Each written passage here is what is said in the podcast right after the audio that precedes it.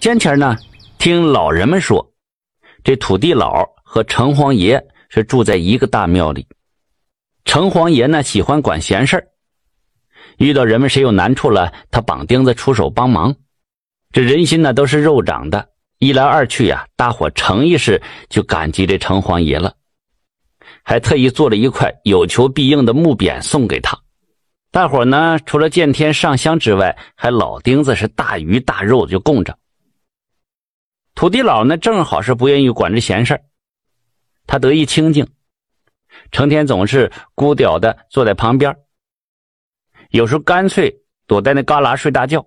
就这么的，很少有人供他，就是有，也就是一些什么豆腐啊、青菜什么的。土地老看这城隍爷天顶天的大鱼大肉，心里就有些不是滋味了。他就寻思着，说这人们也真是哈，同样是庙里的神仙，那咋还一样钱两样带上呢？有一天下黑钱啊，等到庙里没人了，城隍爷开始吃香的喝辣的了。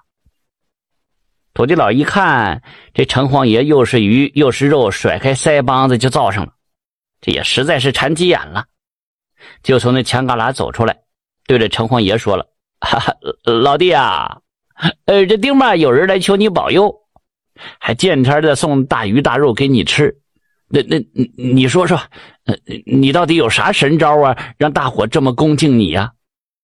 城隍爷喝了一口酒，然后笑呵呵的对着土地老就说了：“嗨，我呀没啥能耐，这不就是人们有啥为难招仔的事求我帮忙前啊，我都是想方设法出主意。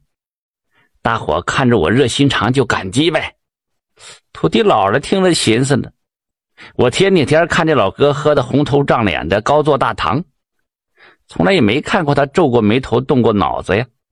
妈，这是忽悠！”啥也别说了，就是他坐的位子好。想到这儿啊，就和这城隍爷商量了。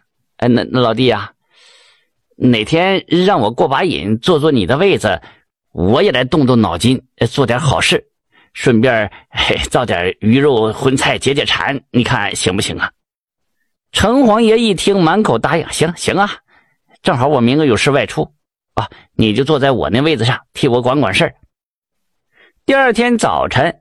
城隍爷有事就走了，土地佬抖了抖了那破衣衫和帽子，笑嘻嘻坐在城隍老爷的位子上，等着人们来求事这过不大一会儿啊，有位庄稼人就进来了，走到城隍大殿前就磕了三个响头，又拜了两拜，然后低声就求告了：“哎，城隍爷呀，老天快两个月滴雨不下了，旱的那河沟都出裂子了。”庄稼快要旱死了，哎，求求降点喜雨吧！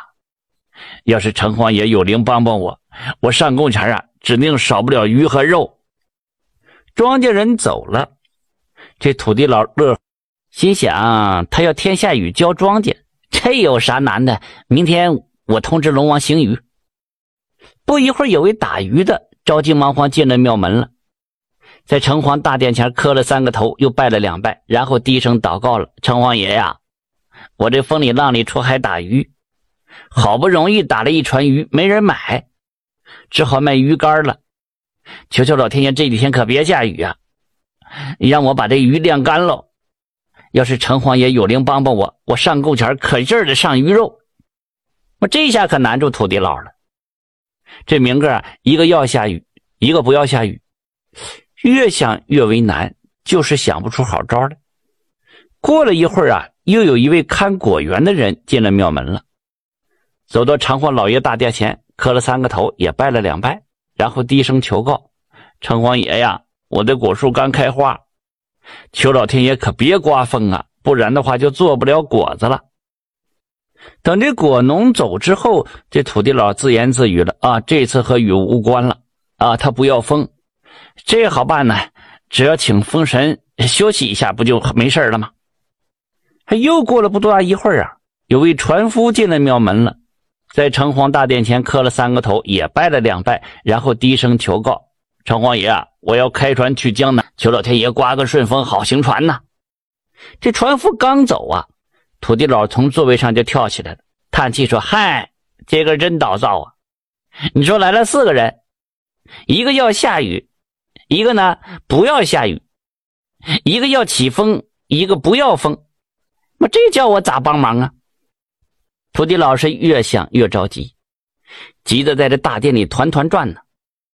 到了晚上了，城隍爷回来了，看见土地老正在大殿里转呢，就问：“呃，土地老啊，用啥呀？好好的座位不坐，这绑钉子在大殿里兜圈子呀？”土地老就是摇头，唉声叹气的不说话。城隍爷一见他急成这个样子，就劝他：“哎，不要着急嘛，有事慢慢说，我来帮你解决。”土地老就把这庄稼人要雨来浇庄稼，渔民呐要太阳晒鱼竿，船夫送客来求风，果农桃树就怕风，一五一十的就告诉城隍爷了。最后土地老说了：“我呀，还是把这座位让给你吧。”一切由你来决定吧，我是整不了这玩意儿了。城隍爷听了之后点了点头，眉头一皱，便计上心来了。他对土地老说了：“你看我这样处理行不？风刮河两岸不入，白天晾鱼竿，夜雨浇庄田。”这土地老就知道自个儿的半斤八两了。听之后打心眼里佩服啊，也不演气城隍爷了，心甘情愿吃素不吃荤了。打那以后，这土地佬就怕动脑筋，然后就和城隍爷分开了，把又高又大的庙让给城隍爷了，取名为城隍庙，自己搬到偏僻小巷子里，取名土地庙。这土地庙小的连人都进不去，所以静香的人们呢，只能在土地庙门前用什么豆腐啊、馒头啊、斋菜来供这土地老。